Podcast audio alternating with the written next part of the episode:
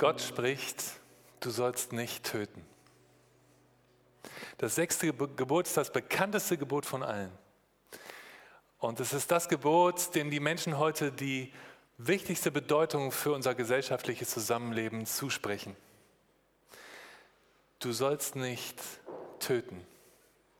Das scheint so vernünftig, sodass es irritieren kann, dass es uns überhaupt gesagt werden muss. Wenigstens auf dieses Gebot sollten wir uns doch als Menschen miteinander verständigen können, dass wir einander leben lassen. Wenigstens das sollte doch selbstverständlich sein. Doch leider ist es das nicht. Menschen töten Menschen.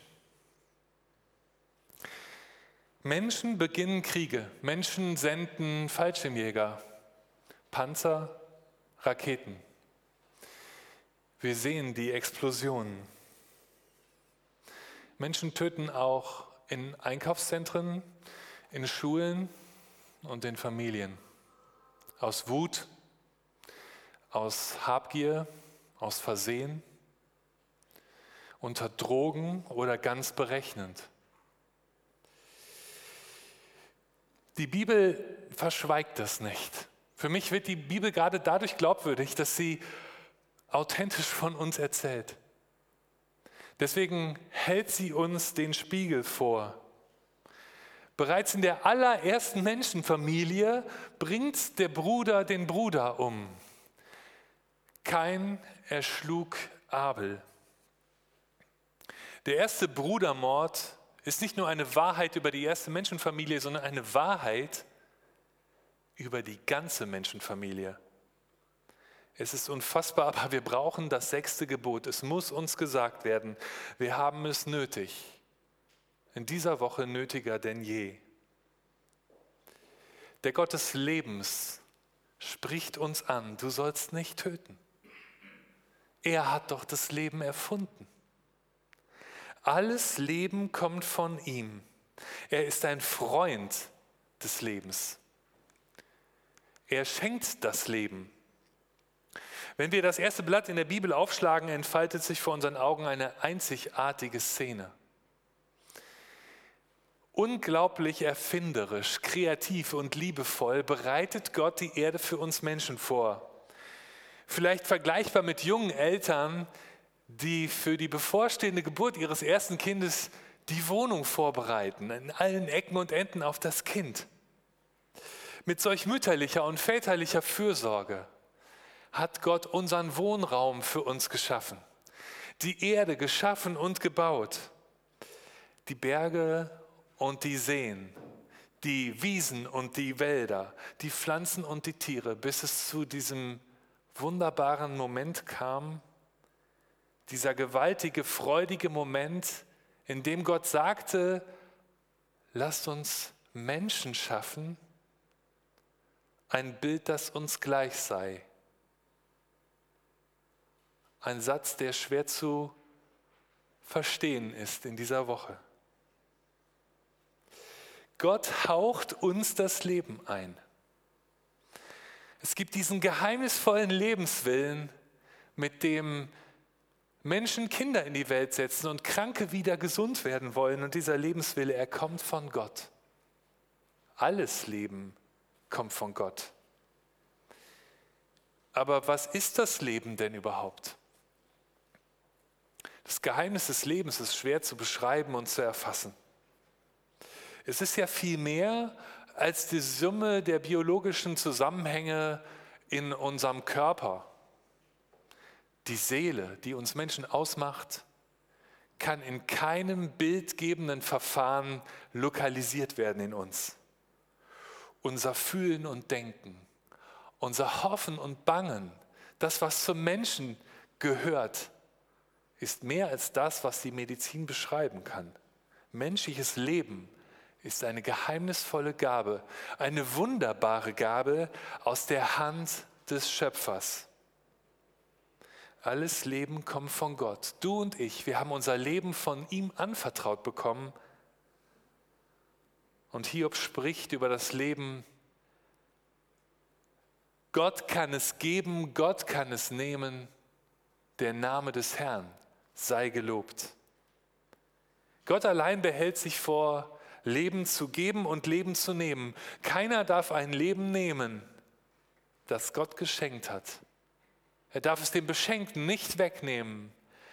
Das wäre nicht nur Raub an diesem Menschen, sondern es wäre auch Raub an Gott. Deshalb spricht der Gott des Lebens, du, wer auch immer du bist, du sollst nicht töten. Das sechs Gebote ist wie ein heiliger Schutzraum alles Leben, um jedes Leben.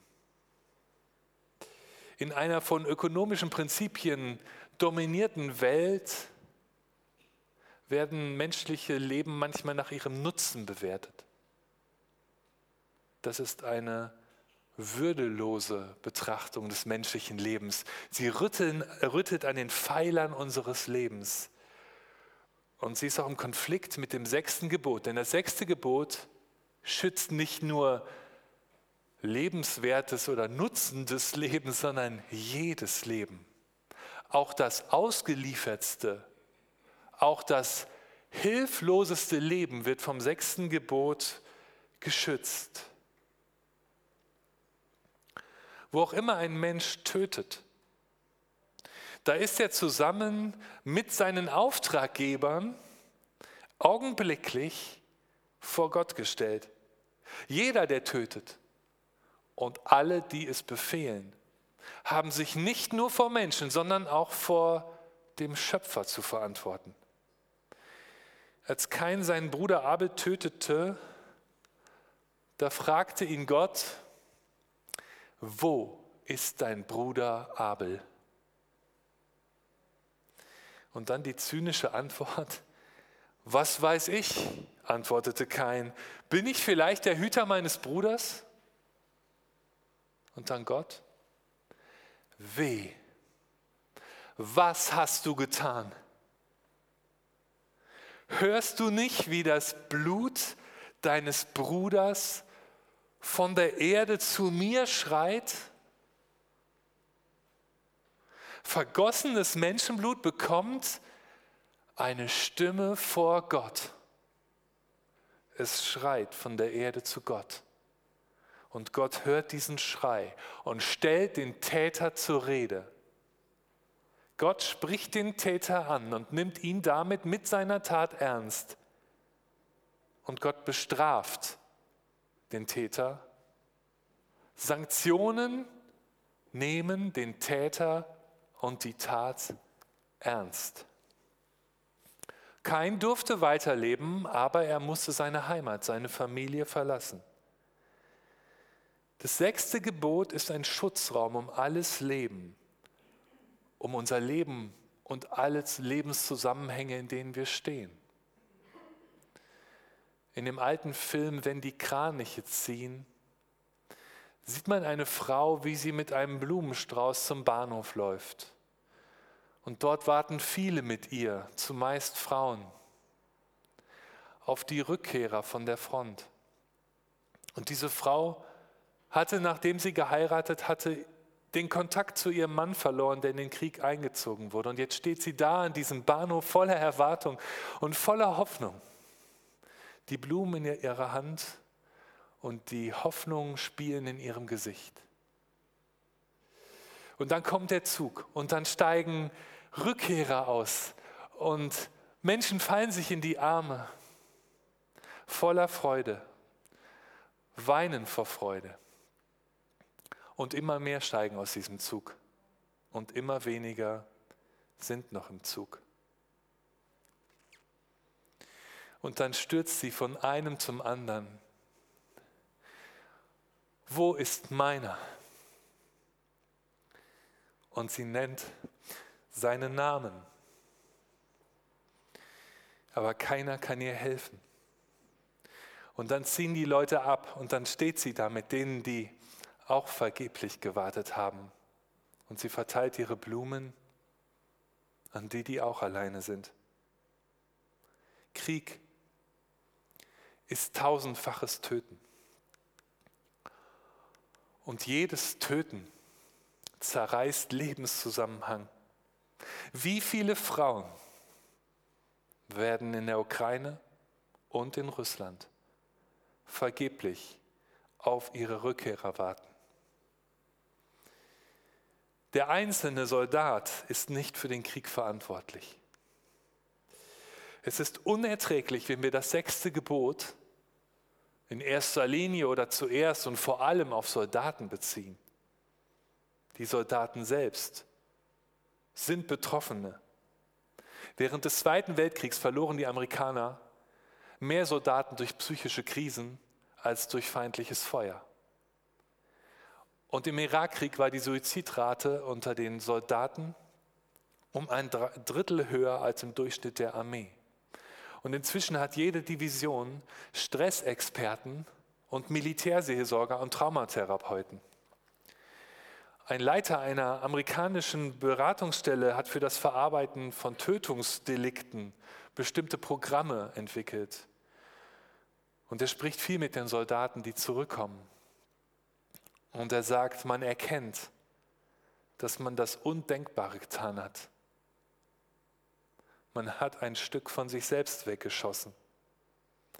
Das Vertrauen Gottes enttäuscht. Der Journalist Dan Brown berichtet von dem jungen Ehepaar von Debbie und Carl Cranston. Debbie erzählt, wie die US-Armee sie auf die Rückkehr von Karl aus dem Irakkrieg vorbereitete. Wir bekamen kleine Kärtchen, auf denen stand, achten Sie auf psychotische Reaktionen Ihres Mannes. Trinkt er zu viel? Und dann kam eine Mitarbeiterin aus der Psychiatrie zu ihr nach Hause und sagte, rufen Sie uns nur an, wenn Craig nachts aufwacht und Ihnen ein Messer an die Gurgel hält. Das sind Flashbacks. Flashbacks sind normal. Flashbacks bezeichnen psychische Reaktionen, in denen der Mensch das Durchlittene erneut erlebt mit allen emotionalen Emotionen, die dazugehören. Flashbacks sind normal. Krieg zerstört Leben, auch das Leben derer, die im Krieg töten. Krieg ist brutal und das sechste Gebot ist nicht harmlos. Deswegen darf auch eine Predigt angesichts dieses Krieges und dieses Gebotes nicht harmlos sein. Als Christen haben wir gemeinsam die Aufgabe, die Relevanz der Worte Gottes in den gesellschaftlichen Diskurs zur Geltung zu bringen. Deswegen will ich fragen, was bedeutet das sechste Gebot? Was bedeutet das sechste Gebot angesichts eines Angriffskrieges? Ein Angriffskrieg verstößt ja tausendfach gegen das sechste Gebot. Muss das sechste Gebot dann nicht auch bedeuten, du sollst verhindern, dass getötet wird? Müssen wir nicht mehr tun, als mit Worten Solidarität bekunden? Ich denke, dass es im Blick auf Sanktionen einen relativ breiten Konsens gibt und auch dafür, dass Sanktionen wirksam sein sollen. Aber wir haben euch vorhin mit Ola in der Moderation eine weitere und auch eine vielleicht schwierigere Frage gestellt. Verstoßen Kriegswaffenlieferungen zur Verteidigung im Fall eines Angriffskrieges gegen das sechste Gebot? bin jetzt gespannt, ob unsere Mentimeter-Umfrage funktioniert hat und wir schauen mal auf das Ergebnis. Weiß nicht gibt es auch. Das sind 15, 42 mal Nein. Wir verstoßen nicht dagegen und neunmal Ja. Offensichtlich drei unterschiedliche Positionen, eine Frage, die nicht leicht zu entscheiden ist. Wir hatten sie schon aufgenommen, bevor sich Olaf Scholz gestern entschieden hat, nicht nur Helme zu senden, sondern auch äh, Waffen. Eine Frage, die gesellschaftlich reflektiert wird, die juristisch und politisch geprüft werden muss, aber auch die, die wir auch als Christen theologisch reflektieren müssen und uns fragen, wie stehen wir als Christen dazu? Die gestellte Frage ist nicht einfach zu beantworten, weil Friedensethiker zu Recht, denke ich, darauf hinweisen, welchen Wert eine Welt ohne Waffen hätte. Das ist ein bedeutsames Argument gegen Kriegswaffen. und dann auch gegen Kriegswaffenlieferung. Jede Waffe kann potenziell töten und damit gegen das sechste Gebot verstoßen. Das Argument ist bedeutsam. Aber auf der anderen Seite, und vielleicht hat das euch auch bei der Abstimmung beeinflusst, gibt es eine Verantwortung, ungerechte und ungerechtfertigte Gewalt mit allen Mitteln zu bekämpfen und sie nicht zu dulden. Wir gehen jetzt mal zurück in die PowerPoint. Schauen ob das funktioniert. Und wer hilft mir? Ich helfe. Äh, äh, da sind wir. Äh, danke. Ähm, Dietrich Bonhoeffer hat angesichts äh, des aufkommenden Naziregimes 1933 und in klarer Anspielung auf einen Tyrannen formuliert, wenn ein Betrunkener mit dem Auto fährt, genügt es nicht, das Opfer unter dem Rad zu verbinden, man muss dem Rad selbst in die Speichen greifen. Bonhoeffer war der Überzeugung, dass die Beteiligung an einem Attentatsversuch gegen einen Tyrannen Schuld vor Gott ist. Eine Schuld, die er persönlich bereit war, auf sich zu nehmen und dann auch im Widerstand an diesem Attentat beteiligt war. Schuldübernahme war für ihn das Motiv. Auf sich nehmen. Schuldig werden, um eine größere Schuld und ein größeres Leid zu verhindern.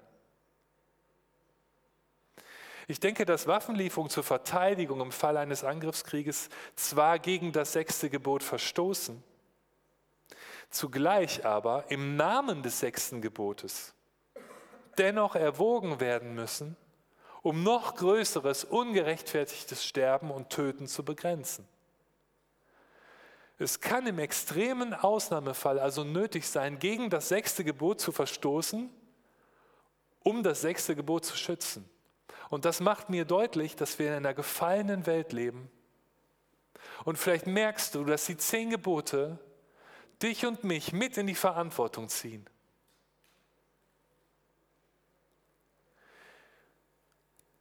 Wir Normalbürger, wie man uns manchmal so bezeichnet, wir können in der Regel keine Kriege verhindern. Aber wir sind verantwortlich für unseren politischen Beitrag. Und ich halte es nicht für richtig, dass wir Christen uns aus dem politischen Diskurs raushalten. Und wir sind aufgerufen zum Gebet und damit bringen wir auch etwas anderes hinein. Ein Rechnen, ein Vertrauen darauf, dass diese Welt nicht nur darin besteht, was Menschen tun und entscheiden, sondern dass es noch ein Regiment gibt, ein höheres Regiment, dass Gott im Regiment sitzt, auch wenn wir manchmal nicht verstehen, warum er so lenkt, wie er lenkt. Aber das treibt uns ins Gebet, weil er weiter sieht als wir. Zugleich ist das sechste Gebot jenseits der großen Kriege auch für unseren Alltag da. Und ich will das jetzt versuchen, diesen Schwenk von der Bühne, die uns diese Woche, die große, schlimme Kriegsbühne, ähm, zu schwenken auf unser alltägliches Leben. Und ich will die Frage stellen, wo beginnt denn eigentlich unser Töten? Vor einigen Jahren hat das Amtsgericht Aurich einen rabiaten Gartenbesitzer verurteilt zu einer Bewährungsstrafe, weil er seine Gemüsebeete mit einem Elektrozaun gesichert hat. Ähm, und ein Dackel, der an den Mörchen in Nachbarsgarten schnuppern wollte, kam an diesen Draht und ist tot umgefallen. Der rabiate Gärtner hatte Stromdrähte in Knöchelhöhe um sein Gemüsebeet gelegt und das mit einem Verlängerungskabel mit 220 Volt an das äh, Stromnetz angeschlossen. Und ein Gerichtsgutachter sagte, dieser Stromdraht war auch für Menschen potenziell tödlich. Und ich glaube, dass die Geschichte dieses rabiaten Gartenbesitzers etwas Wichtiges über uns aussagt. Wir sind so lange friedlebend, bis es uns an das eigene geht. Manchmal reicht uns schon der bloße Gedanke, dass es uns an das eigene gehen könnte, denn der Rauhaardackel Pelle war noch nicht mal an den Mörchen gewesen, als er tot umfiel. Was ist unser eigenes? Vielleicht unser Garten, aber vielleicht auch unser Ruf und vielleicht vielmehr noch unsere Kinder? Wozu sind du und ich fähig, wenn es um unser eigenes geht? Wo spannen wir tödliche Stromdrähte? Wo beginnt unser Töten? Jesus macht in der Bergpredigt deutlich, dass unser Töten im Herzen und in Worten beginnt. Wir lesen in Matthäus 5 ab Vers 21. Ihr habt gehört, dass zu den Alten gesagt ist, du sollst nicht töten. Wer aber tötet, der soll des Gerichts schuldig sein. Ich aber sage euch, wer mit seinem Bruder zürnt, der ist des Gerichts schuldig. Wer aber zu seinem Bruder sagt, du nichts nutz, der ist des Hohen Rats schuldig. Wer aber sagt, du nah, der ist des höllischen Feuers schuldig. Worte können wie Waffen sein, wie Stromschläge, die den anderen verletzen, die ihm seine Lebenszusammenhänge zerreißen, seinen Selbstwert zerstören. Worte können Menschen lebensgefährlich verletzen und isolieren. Noch viel mehr, wenn wir sie wahllos oder gezielt in die digitale Welt posten. Mobbing gefährdet menschliches Leben und Cybermobbing ist etwas, unter dem viele Jugendliche und nicht nur Jugendliche gegenwärtig leiden. Jesus weiß, dass unser Töten bereits im Herzen, im Denken und in den Worten beginnt. Und deshalb spitzt er in der Bergpredigt das sechste Gebot zu, entschieden zu. Auch damit wir verstehen, dass das Töten in dieser Welt bei uns seinen Anfang nehmen kann. Mit unseren Worten können wir anderen ihr Geliebtsein vor Gott verdunkeln. So verdunkeln, dass sie es selbst nicht mehr sehen können. Jesus will dir und mir helfen dass wir aussteigen aus der Spirale von Schlag und Gegenschlag. Und vielleicht denkst du da jetzt an etwas Konkretes in deinem Leben, an einen Konflikt. Jesus will dir helfen, dass du aussteigen kannst aus der Spirale von Schlag und Gegenschlag. Selbst wenn es um dein eigenes geht. Manche Lebenstragödie hat winzig klein angefangen. Und dann sind die Gedanken gekommen, die negativen. Und dann sind Worte gefallen. Und dann sind aus Worten Taten geworden und Gewalt äußerte sich. Und ich frage mich mit dir gemeinsam, woher soll uns denn eigentlich die Kraft kommen, auszusteigen aus dieser Spirale von Schlag und Gegenschlag? Und ich war erinnert am Psalm 121. Da heißt es, ich hebe meine Augen auf zu den Bergen. Woher kommt mir Hilfe? Meine Hilfe kommt von dem Herrn, der Himmel und Erde gemacht hat. Gott hat es nicht dabei belassen, und das ist vermutlich der wichtigste Satz in dieser Predigt, das sechste Gebot zu sprechen. Denn wir brauchen mehr Hilfe als das sechste Gebot. Das sechste Gebot hat ganz gewiss Töten reduziert in der Geschichte der Menschheit. Aber es hat es nicht beendet. Gott hat es nicht dabei belassen, das sechste Gebot zu sprechen. Gott hörte nicht nur Abels Blut zum Himmel schreien. Er verließ den Himmel und wurde verwundbarer Mensch, gleichsam an Abels Seite. Er begab sich in die gesperrten Gebiete an der Front. Und der ist auch jetzt da. Gott selbst verwundbar in der No-Go-Area. Gott selbst verwundbar in der No-Go-Area. So unbeugsam will er, dass wir leben. Er begibt sich selbst schutzlos in die stickige Luft unseres Tötens. Er warf sich dem Rad in die Speichen. Er selbst stellte sich in den Riss zwischen Himmel und Erde. Wer kann diesen Riss halten? Der Menschgewordene, Jesus Christus, ist Gottes ewiges Ja, ewiges Ja zum Leben. Deshalb will ich mit euch gemeinsam in dieser Predigt und gleich im Abendmahl und auch in der Anbetung auf Jesus schauen. Seine Liebe gibt mir Kraft für diese Predigt. Und seine Liebe gibt mir auch Hoffnung, trotz dieser Woche, weil er die Spirale zwischen Schlag und Gegenschlag ein für alle Mal in dieser Welt unterbrochen hat. Seine Liebe ist die Hoffnung, dass diese Spirale als ewiges Naturgesetz unseres Zusammenlebens nicht das letzte Wort hat. Viele Drachen sind schon besänftigt worden. Manche stromgeladene Wortgefechte sind entspannt worden durch ein Lächeln, das trotzdem kam. Viele wandelnde Bomben sind nicht detoniert durch ein gutes, liebevolles Gespräch. Jesus hilft uns hinzusehen und nicht zu lästern, zuzuhören statt zu verurteilen, nach Lösungen zu suchen statt diese zu erwarten. Jesus will dir helfen, dass Versöhnung bei dir ihren Anfang nimmt und Hass bei dir zu seinem Ende kommt. Er lehrte mich und dich beten. Vergib uns unsere Schuld, wie auch wir vergeben unseren Schuldigern. Er traut mir und dir heute diese Kraft zum Frieden zu. Nicht, weil wir so friedenskompetent wären, sondern weil er da ist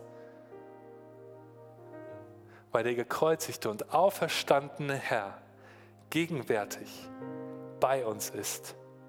Deswegen gibt es Hoffnung, von der wir als Christen heute reden müssen, lauter als zuvor.